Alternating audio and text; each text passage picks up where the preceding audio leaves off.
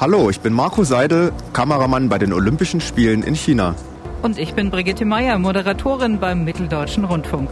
Hier erfahren Sie jeden Tag von mir Dinge, die Sie im Fernsehen nicht sehen. Peking Backstage. Hinter den Kulissen der Olympischen Winterspiele. Ja, also ich bin heute nicht in meinem warmen Hotelzimmer, sondern ich stehe hinter der Sprungschanze. Heute möchte ich mal berichten, wie die alltägliche Joggingrunde von mir so aussieht am Tag, mhm. weil sich das auch immer so ein bisschen wie Hofgang im Gefängnis an, anfühlt. Warum das denn erzählt? Ja, also ich hatte ja schon ein paar Mal berichtet, dass ich so oder wir uns in so einer Art Bubble befinden. Mhm. Das heißt, dass auch unser, um unseren Hotelkomplex, der aus mehreren Gebäuden besteht, ein großer Zaun ist und wir dürfen quasi diesen, diesen Bereich nicht verlassen. Und das heißt, wenn man sich ein bisschen sportlich betätigen möchte, ja, was dann so, wir sind jetzt schon über eine Woche hier, was dann einfach auch, auch manchmal nötig ja. wird, dann läuft man oder rennt man halt wirklich am Zaun lang. Und da ist auch schon so ein richtiger kleiner Trampelpfad von den Kollegen, die dann da auch immer lang rennen, im Schnee zu sehen. Und wie viele Meter sind das dann so hin und her?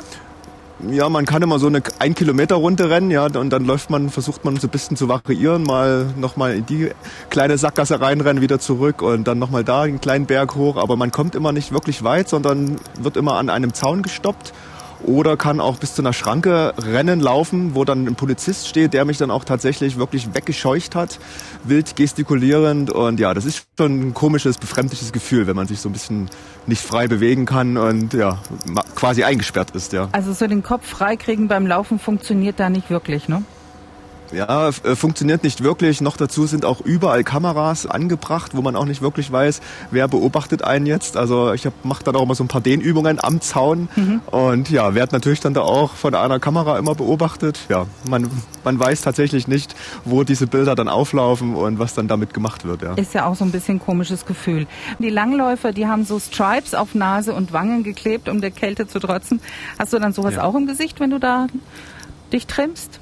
Nein, also wir haben so Tücher am Hals, die wir dann wirklich dann bis unter die Nasenspitze ziehen. Und ja, problematisch ist natürlich auch, wir müssen ja überall eine Maske tragen. Die wird natürlich innen immer super feucht. Äh, mhm. Ja, man atmet, das dann transpariert unter der Maske und wir müssen die dann halt sehr, sehr oft wechseln, weil sonst, ja, ich, ich möchte gar nicht nachdenken, was dann da für Keime drin entstehen, weil wir eben die Maske auch immer draußen, drin, ja. überall aufsetzen müssen. Sogar beim Joggen müsste ich eine tragen. Bin da weit und breit der Einzige gewesen. Und wenn Sie die nächste Backstage-Geschichte von den Olympischen Winterspielen nicht verpassen wollen, dann abonnieren Sie jetzt diesen Podcast oder schalten Sie ein MDR Thüringen, das Radio. Jeden Tag gibt's von uns eine neue Folge. Viele Grüße, tschüss. Peking Backstage. Hinter den Kulissen der Olympischen Winterspiele.